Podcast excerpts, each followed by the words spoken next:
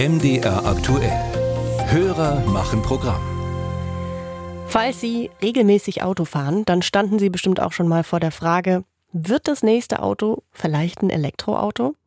Wäre ja eine gute Sache, so für die Umwelt und ist auch so schön leise. Und dann guckt man sich die Preise genauer an. Da ist die Frage für viele wahrscheinlich direkt wieder vom Tisch. Es gibt nämlich keine wirklich günstigen Elektroautos. Das ist unserem MDR Aktuellhörer Kurt Hertwig aufgefallen. Und er möchte deshalb wissen, woran liegt das, dass Elektroautos immer noch so teuer sind? Ralf Geisler ist der Frage nachgegangen. Elektroautos sollen ja ein Massenprodukt werden. Die Kaufpreise klingen allerdings noch immer wie die von Statussymbolen. Selbst das billigste Modell, ein Dacia, kostet laut ADAC mehr als 22.000 Euro.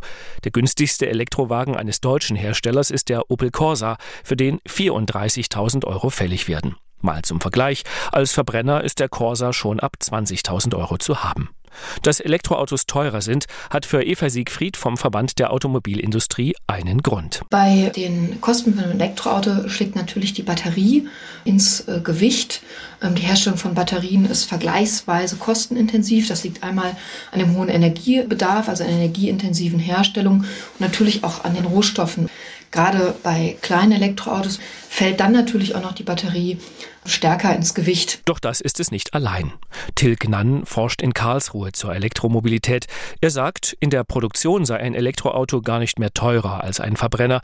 Die Hersteller hätten aber sehr hohe Entwicklungskosten gehabt und diese versuchten sie auf die Modelle umzulegen. Im Endeffekt muss der Automobilhersteller einen Preis setzen, den er glaubt, den der Markt bereit ist zu bezahlen.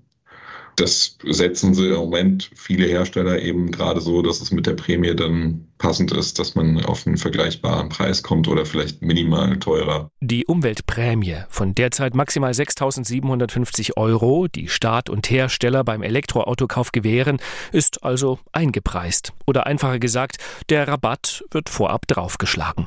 Auch mit dem Argument, dass elektrisch Fahren ja günstiger ist als Fahren mit Benzin, würden die Hersteller höhere Preise rechtfertigen. Trotzdem, sagt Knann, verdienten sie mit Elektroautos nicht das meiste Geld.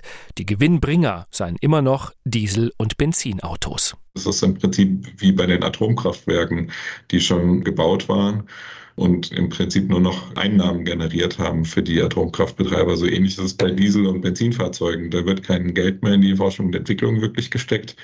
Und im Endeffekt verdient man mit jedem verkauften Fahrzeug. Unter den Elektroautos bringen vor allem die großen Modelle Gewinne. Deswegen gäbe es auch kaum elektrische Kleinwagen, sagt Melanie Mikula vom ADAC. Dies trifft ganz besonders auf die deutschen Hersteller zu, die mehrheitlich im Premium-Bereich unterwegs sind und damit vorrangig große und teure Modelle Modelle anbieten. Es gibt allerdings Lichtblicke. Je mehr Verbreitung Elektroautos finden, umso billiger werden sie, prognostiziert Eva Siegfried vom Verband der Automobilindustrie. E-Autos werden zum Massenprodukt und das gilt eben auch für die einzelnen Bauteile wie eben die Batterie.